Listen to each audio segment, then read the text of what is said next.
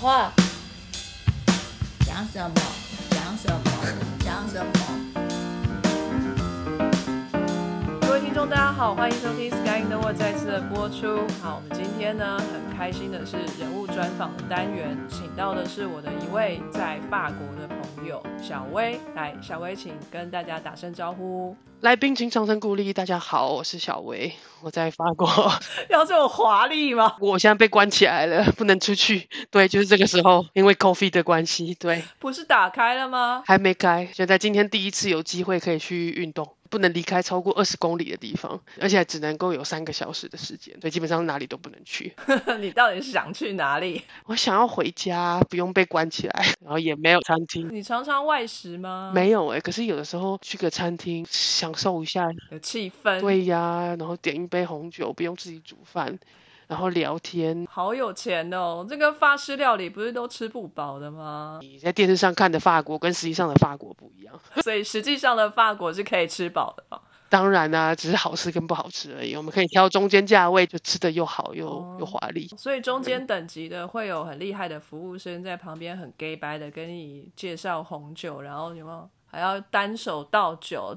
倒完之后酒瓶还要转一下，那个酒才不会滴下来的那种，有没有？这个不用服务生，这个所有人都要会啊？这是基本常识吗？对，我们在台湾喝那个台湾啤酒都没有这样子的。啊是哦，因为你们拆罐直接对着罐子，在法国红酒是要好好享受的，要它醒酒，不能直接对着罐子喝。我对对着罐子喝了前一两年，后来发现这样好像味道不对。真的吗？味道上会有差别？当然啦，你要醒酒啊，要接触到氧气啊。所以一定要倒出来，倒出来比较快，倒出来不然要等个一天两天。哦，是哦，那我们家都没有哎，就打开直接就倒杯子里喝。这可能是西班牙式的喝法，可能 迫不及待。我也是这样，子，每次买了好的酒，然后想说，嗯，这个大概过了三年之后会到最好的时间、最成熟的时间可以喝，这样子我念完书了拿到文凭就可以来开酒来喝，结果隔天马上就喝完了。等不到三年，难怪人家什么女儿红要放十八年的那种，要埋在土里，就是很难挖出来，然后减少那个可能性。对啊，用来做围墙。OK，所以你在法国的巴黎，对不对？当然不是啊。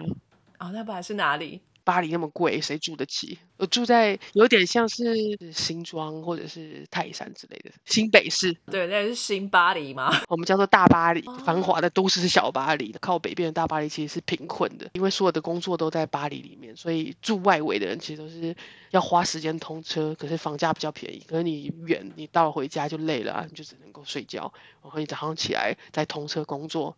一样一成不变，所以他们法文有一句话就是睡觉、工作跟在地铁上面就这样，一个礼拜就这样子过完。你要花多长的时间通勤啊？我还好，我还有选择，所以我的通勤时间从门到门，我们这一家我的大门出去到办公室的大门进去，大概花四十五分钟。那还好嘛，我在基隆，我在台北市工作的时候，我都要花一个半小时，哎。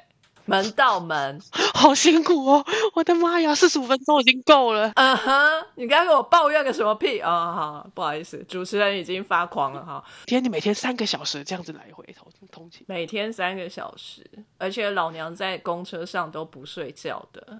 你都在看 paper 对不对？我在听 podcast，好不好？我们 podcaster 就是要做市场调查，所以我们都在车 上听 podcast。OK，我说通勤最大的好处就是可以看 paper，然后念文章。说真的是这样，没有通勤以后，天天就算是在家工作或是在比较近的地方工作，少了那些通勤的时间，其实也少了那些知识的摄取的时间。你看我们人是不是很犯贱？早晨起来来念文章就好了，干嘛一定要同情？谁早起来看文章翻白眼？OK，好，那说说看你现在从事的是什么样的工作吧。我的本行是大地工程。有什么工程不是在大地上的？土木工程是大的，就是有关于房子，然后有关于桥梁，就是建筑面积以上跟以下全部都包含在一起，统称叫做土木工程。然后大地工程的话是在土以下的基础隧道，这些是大地工程。你是说一个房子要盖起来，然后这边打地基的时候是大地工程吗？没错，没错。哦。然后你见到到了上面以后，这些就是土木。现在才知道哎，好酷哦！呃，所以我们有分很多种啊，还有分水文，还有风洞。我在台湾的时候是念大地工程硕士，来法国再念两个硕士，其实它是一个欧盟奖学金，嗯哼，所以是他给你全额奖学金，然后给你飞机票，所有的钱全部都包，让你喝酒，让你吃饭，什么都有。来两年，在三个国家里面拿两个学硕士学位。我这边念的这个硕士是比较偏基础，就是大地材料科学，其实是粘土科学，比较分到科学这个部分来了。所以工程跟科学是不同的东西。大地工程的，就是在算力学，你要知道怎么样去施工。粘土科学较细，就比较像是我粘土跟混凝土之间的的反应会是什么？那你遇到水的时候，他们会怎么样反应？然后怎么样可能会造成工程灾害、边坡滑动？后来硕士完了以后，就念就念的博士，就比较偏向于应用科学的部分。在这边工作以后，我就是在做工程的部分的啦。其实我在法国高铁做清水基础的监测，比较像这样子。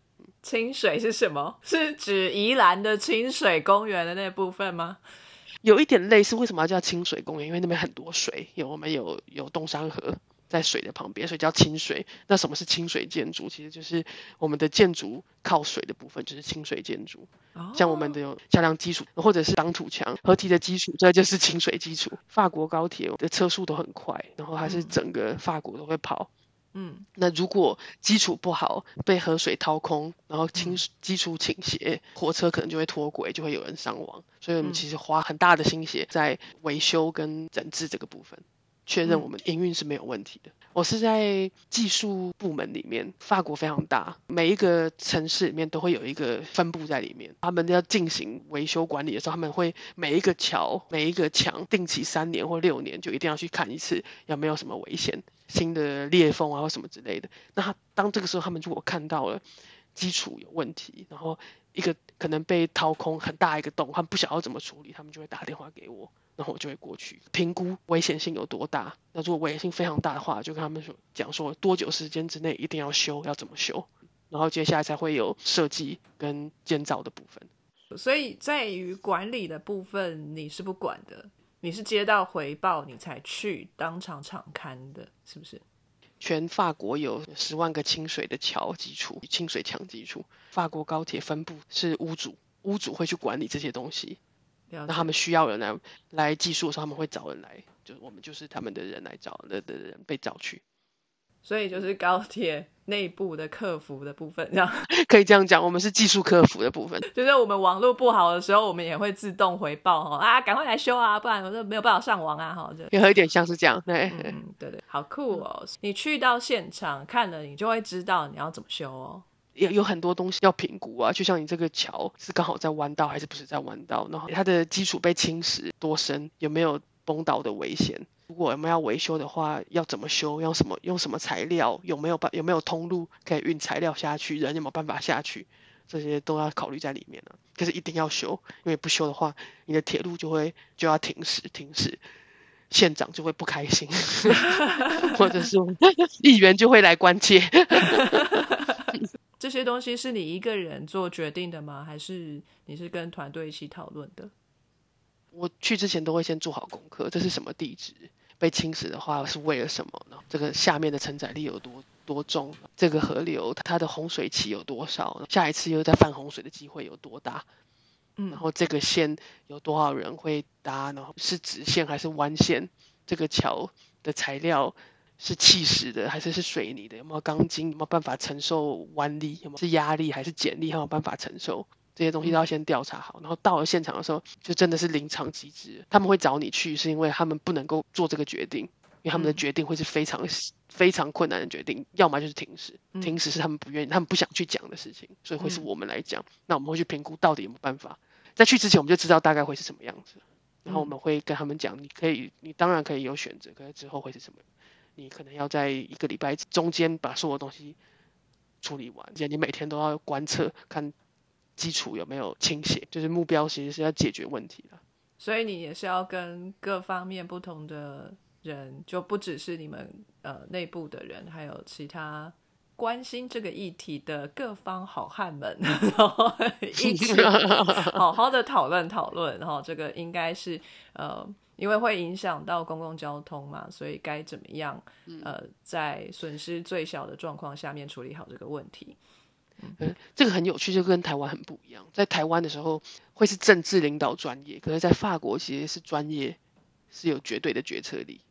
如果我们坚持这个东西很危险，不可能让火车继续运行，他们没办法说不，不能挑战你们的专业。比如说，你说呃这不行，可能要停驶个一星期，我们才能把这个东西弄好。然后他们可能就会说，怎么会呢？我看这个你就从那条路这样子下去就好了，两三天吧，我看最多。你一定是爱偷懒。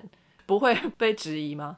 我们的话只是提供要怎么样去施工，那怎么施工这个部分就是屋主要去决定，你这个东西到底他们讲的可合不合理，有没有办法直接下去两三天就好了。其实分工很细，法国分工很细。嗯，而且我觉得对专业的信赖也是比台湾好多了。可是那个压力超大了耶，就是当所有的人。当年县长、议员都来关切你什么时候可以开通的时候，是他们的关切对你来说会是压力吗？就是他们的他们能够掌控的势力会影响到你的未来或是你的人身安全吗？不会，不会，不会，这不会。对啊，那压力何来？就他们开不开心跟你什么关系？举一个最近的例子，在十月的时候，法国在靠近地中海。的那个成分跟意大利接近的部分有也很大的洪水，历年洪水线已经到了千年的洪水线高度，就是我们设计的时候百年洪水线就已经是非常优非常好的设计了，可是那个水位线已经到达一千年的水位线了，嗯，所有的居民都被困在里面，车子的路也断了，桥也断了，唯一能够运行的就只有火车可以进去，可是我们火车的基础已经被已经不稳定了，整个都在滑动了。当我们讲说不能这个危险的时候，其实对我来讲压力并不是来自议员或者是县长，而是来自里面有大概两千三千个居民被困在山里面，现在下雪，连水都没有，连连火都没有，什么都没有，电都没有，他们要怎么生活？是人民比较重要。是是是是，法国就是这样嘛，是不是？没有台湾也是一样啊。没有你们那首歌是 Do you hear the people sing singing the song of free men 之类的？你不是这这名不是你们常常的歌吗？法国大革命的时候的歌叫做 Miserable 的酒吧，好像。因为我不会念法文，我只能说 Less miserable。对啊，就就是你们法国人特别的关心人民。的声音，这样上面什么声音就随便他，没有要听的意思。好有趣的工作，真的很有趣。你自己也觉得很有趣？当然啦，人生这么短，怎么会去做一份不有趣的工作嘞？对你来说，这份工作的有趣在哪里？就是每天会面对不一样的挑战吗？我觉得会去念博士的人，骨子里面都有一些找寻挑战的部分，永远都有新的东西可以学。现在在这个地理环境之下，为什么基础会掏空？那我们要怎么怎么维修？那在每一个省份每一座桥都有不一样的的特定的环境，然后每一个省份跟每一个办事人员都有东西可以去跟他们学。嗯，其实是永无止境的学习，这个才是对我来说才是有趣的工作。哦，因为在我听来。听起来像是每一个 case 都很像，都是在重复一样的事情，就是桥坏了修桥，桥坏了修桥。我没有看到不一样，完全不一样。我那时候在硕士念完的时候，我其实也去工作了。嗯，然后那时候把工作辞掉，去外国念书，其实就是因为我发现，当我们不晓得为什么这个灾害发生的时候，我们去做的维修，其实不是真的维修，其实只是我们在倒混凝土跟摆钢筋进去而已。这个并不叫做维修，这并不叫做做该做的事情，或者我们只是在危害我们的的环境。你是说在台湾的处理方式吗？嗯，举例来讲，我们台湾最有名的例子就是放消波块。我实在也不晓得那个消波块到底有什么意义。第一个，它可以赚很多钱，然后每一个不一样形式的消波块其实都可以都是钱。嗯哼，所以所有的厂商都会想尽办法让。让设计去用他们的设计形式的小波块，嗯，那你当然可以去阻挡海浪冲击，可是阻挡海浪冲击这件事情已经太晚了，因为海浪已经在冲击。为什么会有这件事情发生？然后去找到源头，去改善，对我来讲才是真正的工程。就是说，一颗消波块很贵，对不对？嗯哼，它不就是一堆碎石子用水泥粘起来的东西啊？那你刚刚说不同形状的消波块又有不同的价钱，是不是？嗯你我们现在看到的消波块其实都是有版权的，对对对，有专利。对就已经不便宜了。然后再加上消波块要打磨、灌模这个东西，其实也很花工，而且水泥跟钢筋其实是很贵的哦。嘿然后还要运吊跟放置，放置的话，你运吊就还要还要大吊车，放置的话，你还需要水轨，你还需要潜水服去帮你放对的方法。让它整个能哦够挡住海浪的冲刷。其实整个作业下来，当你看到一米长度的消波块，其实是非常贵的。所以一米长的时候是指我们沿着海岸线走，我们走一米的长度的时候，那个那个体积的消波块。包括往海那个方向的延伸，跟往深度的延伸对。OK，了解。，对，可以说大概的价钱吗？有要百万吗？没有没有没那么贵，十万？差不多差不多。然后问题是跟大自然硬碰硬，人赢不了了。那为什么要放啊？一开始其实海岸线它已经维持到自然的平衡了，然后可是当你在比较北边的地方在盖港，去堵住了它的沙子，没办法流到南边去，所以南边就会变成在侵蚀啊，所以它就不平衡了。其实是人类的私欲打扰到大自然的平衡，然后我们再讲说，嗯，这样不行，沙子都流走了，我们再也没有沙滩了，这样不行，我们要放消波块去保护我们的海岸线，不然后面的居民嗯会危险，然后再放消波块。其实这不是源头，所以我们不晓得为什么呢，没办法治本。当你真的找到源头，原因是因为北部开了那个港，你也不能对北部那个港怎样啊？做的错事是不能怎么样，可是我们可以去学习，就可以停止继续犯错。就像德国纳粹大屠杀这个历史写在课本的时候，所有的德国人都会记得不能够有种族歧视，不能够有大屠杀这件事情。可当你们拒绝去学的时候，这件事情就会不停的重复。高铁的这一份工作，你现在是做的很开心吗？这是你从小就想要的一种工作吗？没有一个工作是百分之百开心的，就像没有一个家庭是百分之百欢乐的。在欢笑的背后，总是有一些东西是没有看到的。一直学东西是真的，可是很开心，不可能永远都一直很是一个很很有挑战性的工作。我觉得第一个挑战就是语言，是真的是有够难的。法文，我在法国十年，然后第八年才开始学法文。啊？为什么？之前硕士、博士、博士后研究全部都是英文，所以我是哦真的到了法法国高铁之后才开始学法文的。从我学了法文之后，以后我才发现，我的那些朋友啊，还有那些小吃店的老板真的很厉害，怎么可以听得懂我的法文？法文真的是文法零分。我一开始是想说不用学法文，大概就跟英文差不多嘛，我就听久了我就会了，结果完全没办法这样子。这份工作的本身非常的有趣，真的是我喜欢的工作。可是，在语言的部分上面还继续在吃苦头，还没那么快就上手。你真是谦虚了。你在法国待这么久，当然多少会说一点，但可能文法比较乱一点。但是你依然是用这样的法文在跟他们做沟通，那你的工作还是有做好啊。这么多桥你都修好了，那你跟这么多人沟通了，用文法不见得完全正确的法文，那其实也可以嘛，对不对？后面其实花非常多的苦心，就是你一份文件，我可能要看三遍。第一遍用法文看，然后第二遍用英文看，翻英文确定没有漏，第三遍再用中文看，确定我真的没有漏。一样东西再三确认没有错误，没错是做到了，可是我大概花了比别人多三倍的时间。我会好奇你怎么样得到这份工作的，因为听起来这是一份很需要沟通技巧的，或者是很需要文书阅读啊，或者是公文往来的这样子的一份工作。如果你当初的法文不是这么好，你怎么能得到这份工作？如果看主管怎么选人，主管会把优点跟缺点放在一起。是那当你的优点胜过于你的缺点的时候，他就会要你。所以其实是我的我的专业背景还有我的热忱，我觉得胜过于语言这个缺点。他们也付出了很大的代价，其实他每次都要帮我修我的文章。他们是第一次聘用像你这样状况的人吗？还是之你有其他的同事也是呃法语不是母语的人？有很多法语不是母语的人，可是他们都会讲法文，因为他们都在法国念书念出来的，所以他们博士论文什么或是讲话都是法文。真的不会讲法文的，只有我一个人吧。他们当初没有想到会这么麻烦，是不是？过，我有跟我的总经理有确认过这件事情。如果在他选一次，他会不会用我？他说他会，所以我觉得没问题。所以你的专业是他们非常需要的啦。嗯，比较有一点像是做事的方法，我觉得。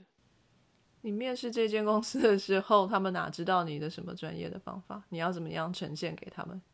在法国高铁这是大公司，他们不会随随便便就面试一个人，他们会先把你录用成像是实习生，看你做事的方法，看你这个人，所以所以他们其实是观察过以后才确定要不要录用这个人。他们真的看了我一年之后才录用我的，其实我算最快的人嘞，很诡异。实习的时间你是算最短的，是不是？对，其他的人还在实习，还是已经被踢掉？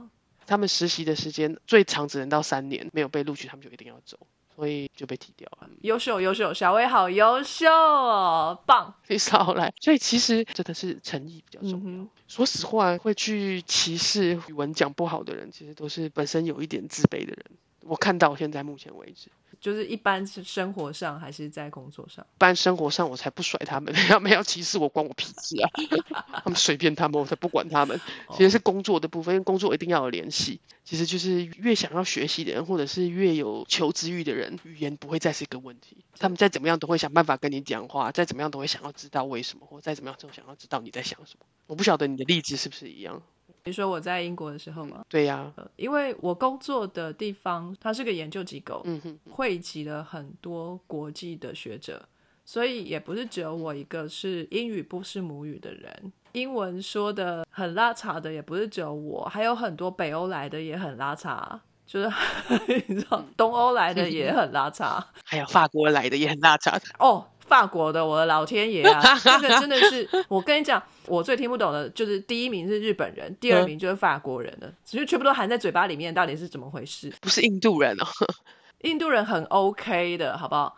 真的啊，他们打舌枪我都听不懂。你就看他摇头的方式，这样摇那样摇，代表不一样的方式。那个什么哦，意大利人讲的都还听得懂，他字字句句都断得很清楚。就是法国人那个真的是听不懂。英语对我们来说就是一个沟通的工具，但我们实际上都不是用英语逻辑思考的人。其实，在那个机构里头，大部分人也还是英国人。但他们也不敢怎么样，因为有很多很厉害的学者，也是他们从国外重金礼聘来的，讲的英文也是二二六六啊。因为他们知道，其实语言并不能代表一个人，语言只是工具。对。那我想要从呃最一开始的脉络来来聊，就是说你从小呃你想要做的工作是什么，然后你一路上怎么样走到今天这个位置的。我从什么时候开始想说，我到底要做什么？大概是从高中开始选，想说我要选理组还是文组，这时候开始想的。我我知道是我不想要待在办公室里面，我不想要一直坐在椅子上，所以当然就是理组啦。那怎么样会有更多的机会？就是再多一科嘛，就是三类啊，加生物是第三类组嘛，对吗？对，嗯，所以那时候选三类，因为你多一个机会啊。选大学的时候。大概知道自己想要念工程了，因为可以晒太阳啊，在工地可以晒太阳。那时候有抽烟嘛，又可以抽烟，又可以吃槟榔，有什么比这个更好的？什么东西啊？所以你的梦想就是长大过这种日子哦。所以你工作又可以有这些东西，有多好，不是吗？那也是你要自己花钱去买的。没至，可至少你工作不是被关在房间里面呢，就你在太阳底下。所以你很喜欢户外的工作就对了，嗯。可是你在做的是把人关进去室内的东西，也不一定。你看桥梁也没有在关人啊，桥梁只是在为大家的生活谋福利，造桥铺路，是是是是。后来念的海洋大学河海工程系，那就推甄上了，就就去了。可是为什么会选？这个河海工程啊，如果你的梦想是那一些在工地工作的兄弟们，那应该是你所谓的土木工程啊。只要有工程系都是在外面啊，所以土木、河海或者是建筑其实都没什么差别。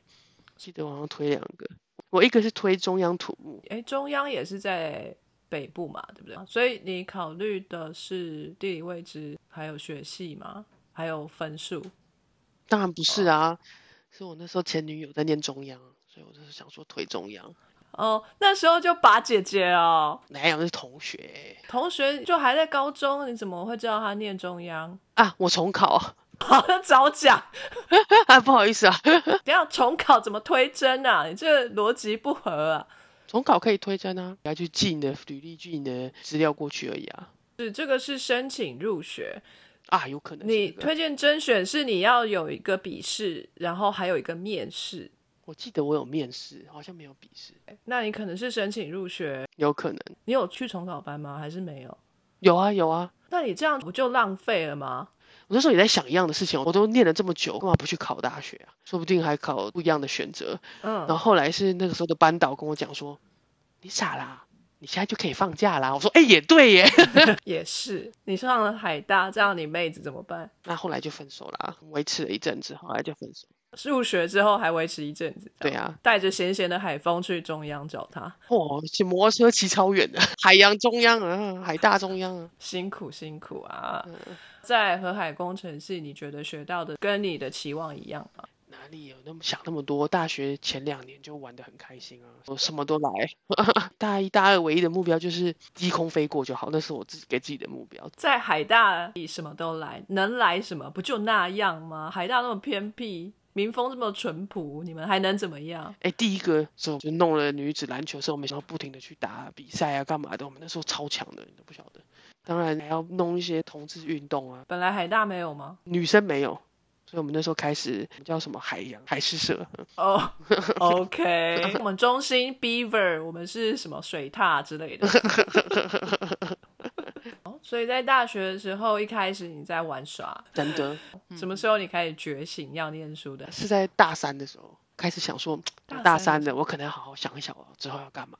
照这个样子来讲，我们再来念一下硕士班好了，多个两年的时间再想一想。可是你知道前两年的成绩很不好，就是低空飞过，要能够推甄上硕士班很难，所以唯一能够做的就是，好，我现在快点努力把我的成绩拉上来，去补平前面两年的成绩。后面硕士班就是用推甄推上的。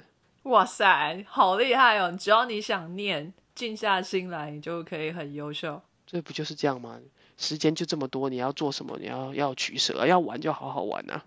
而且你知道还要技巧性，要怎么样去包装自己？推甄的时候就要做自我介绍嘛，所以我就画了一个曲线，嗯到现在还被教授拿出来用。我就做了一个曲线，把我大一到大四的成绩画成那个 potential 的曲线图，嗯然后就看到我其实一开始平平的，后面整个大窜升。我就跟他们讲说，你看，如果你选我的话，我就会带来这么大的潜力在你们的硕士班里面，然后我就被录取了。这个时候你有做 rotation 吗？就是硕士班进去之后，你应该会接触系上所有的研究室，你会要去选择一个老师跟着他，然后在那个实验室工作，对不对？对啊，为什么选大地工程？因为因为他很性感啊，你再怎么讲，别人都不晓得是对的还是错的，因为他在土土里面嗯，这样是性感哦。很性感啊。还好，我觉得要看得见摸得到比较行。所以你觉得就是大地工程可能是很挑起你欲望的一个学系，所以你就 加入了这个团队。那这边你拿到了硕士之后，你就去工作了，对不对？在台湾，嗯，没错。嗯所以你的这第一份工作是什么样的工作啊？我在美国工程顾问公司台湾分部，我做了三年，一半是在做设计建造，另外一半的时间是在做美国在台防御雷达的建造。哇塞，这完全是领域之外的东西，可以请再仔细的说明一下吗？我们主要做工程会有设计跟监造这两个部分，就是你在设计的时候，你发包转监造公司去盖，然后设计公司去看有没有照他们的设计去盖。台湾的讲法是甲方、乙方跟丙方，甲方是业主付钱的人。我今天你今天要盖房子，所以我今天拿这个钱出来，那我去找一个乙方，这就是设计跟建造在一起，跟你说我现在要做这个东西，你帮我做设计。乙方处理完了以后，就会去找丙方，就是去盖的工程公司。然后当工程公司在盖的时候，乙方就会去帮业主确定一切东西都是好的。所以我那个时候做的工作是乙方的工作。前一年半的时间，我是在八里乡公所的小型的设计跟建造工程。村里面的人说，嗯，他们这里也想要再盖一条路，区公所就会找我过去看，然后跟里面的邻里人对话，就、嗯、哪里要盖路啊？你想要怎么盖啊？要多宽啊？要怎么走啊？然后按照他们的希望，我回到办公室去画设计图，去算它的承重或什么之类的，还有把所有的计划都写好，要什么样的材料，然后要多少的钢筋数，然后要花多少钱，再去发包给丙方。然后当丙方在工作的时候，我就要过去看有没有全部都做好。然后后来在一年半的时候被派到山上去监造美国空军在台湾办了一个环太平洋雷达。如果大陆要发飞弹的话，台湾的雷达会侦测到，然后会告诉美国，可能他们会有一分钟还是几秒钟的时间去做反应。所以那时候在建造那个雷达的机装的部分。为什么巴黎乡公所邀请美国在台工程顾问公司来做路？巴黎乡公所会发标，告诉所有的人，我现在有需要找一个乙方帮我去做这件事情。在台湾的工程建造公司，只要合法的都可以来标案。我们那时候那公司就拿到这个标案了。嗯，这个美国在台工程顾问公司跟美国真的有关系吗？为什么他们要接这种台湾？呃，民间或者说地方政府的案件呢？我们这个公司一开始是因为高铁进来的，然后从基建的部分起来的，然后他们想要去扩展大地工程还有公共工程的部分，所以这是我们那时候是新的部门，然后他们去去包案子，想要就打开新的市场，所以他们才会去标这个案子。这家公司是美国在台湾的分部，所以他要怎么成为分部？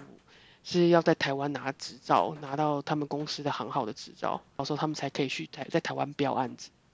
所以拿到公司行号的执照之后，他就等于什么案子都能标，不是只有坐高铁的这个案子。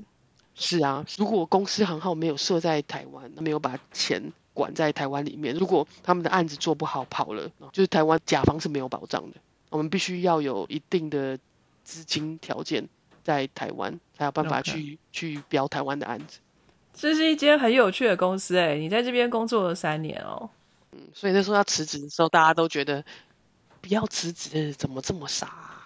大家进去这个公司都想要待一辈子的这种感觉吗？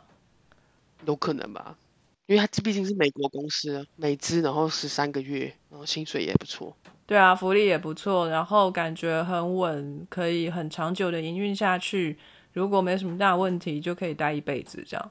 我那时候发现，如果只是想要去做一些什么事情的时候，必须要一定的位置，不然永远都是像棋子一样，你只能就只能听命行事，你没有办法做思考或者是决策。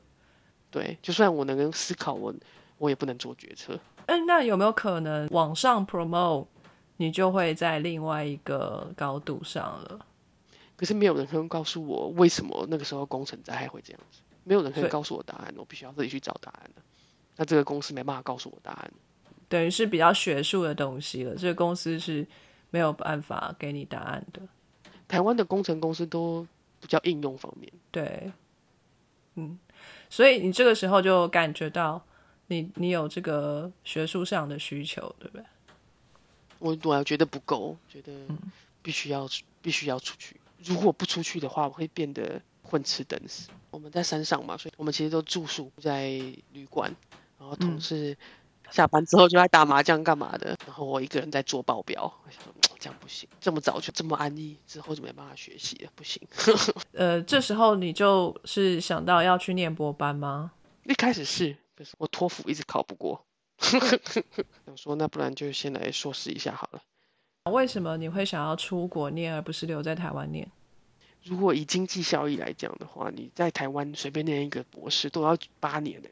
所以觉得这个时间投资太长，想要去申请国外的博士班，开始了托福的学习，但是没有考得很好的成绩。我发现托福其实真的去测定你的语言程度。在台湾一直不停的做考古题，不停的死背，再怎么努力都都都到不了那个程度，所以我就包包款一款，我就去澳洲打工留学。哦，你先去澳洲，必必须要把英文的程度拉起来，不然托福绝对考不过。去了之后就只讲英文，然后去雪山工作，白天就是工作，然后滑雪，然后晚上就是在写考考古题啊，或者在写我的履历啊之类的，然后再问同事，问澳洲人。嗯，为什么会这样？为什么会那样？为什么这些你的英文要这样讲，不那样讲之类的？后来第一年结束之后就考上。所以你到澳洲去打工旅行了一年，你回来台湾再考托福就得到比较好的成绩，但是还是不够申请博士班，然后你就申请了硕士班，对不对？第二次的时候我就直接申请了硕士班，我没有去申嗯请博士班。我发现有欧盟奖学金这个东西，对，我我就去看他怎么怎么是怎么找的。他其实是他欧盟奖学金里面是一个大的大的方案，然后里面嗯所有的学校符合、所有的学校跟科系符合这个奖学金方案都是写在里面的。嗯所以我看到有一个是工程的，我就申请了，然后就去了。这样很棒，因为一石二鸟嘛，对不对？你就申请奖学金，然后顺便学校也被局限小了一点范围，也只有嗯，一些是你觉得有兴趣的，那你就去直接申请。所以这样子很幸运的，你得到了这份奖学金，也直接有一些学校可以去念。非常感谢各位听众的收听和支持。Sky in the World 在各大 Podcast 平台上都能够收听得到，Anchor、SoundOn、Apple Podcast 都能搜寻到 Sky in the World 的节目。另外，Sky in the World 也会在脸书粉砖上分享科学家的八卦以及科学新知给大家，在 IG 上也会有编辑们的日常。有任何的问题以及意见，都可以在各大平台上面留言给我们知道。我们将竭尽全力为您寻找答案。欢迎追踪分享 Sky in the World，让更多人知道有趣的科学哦。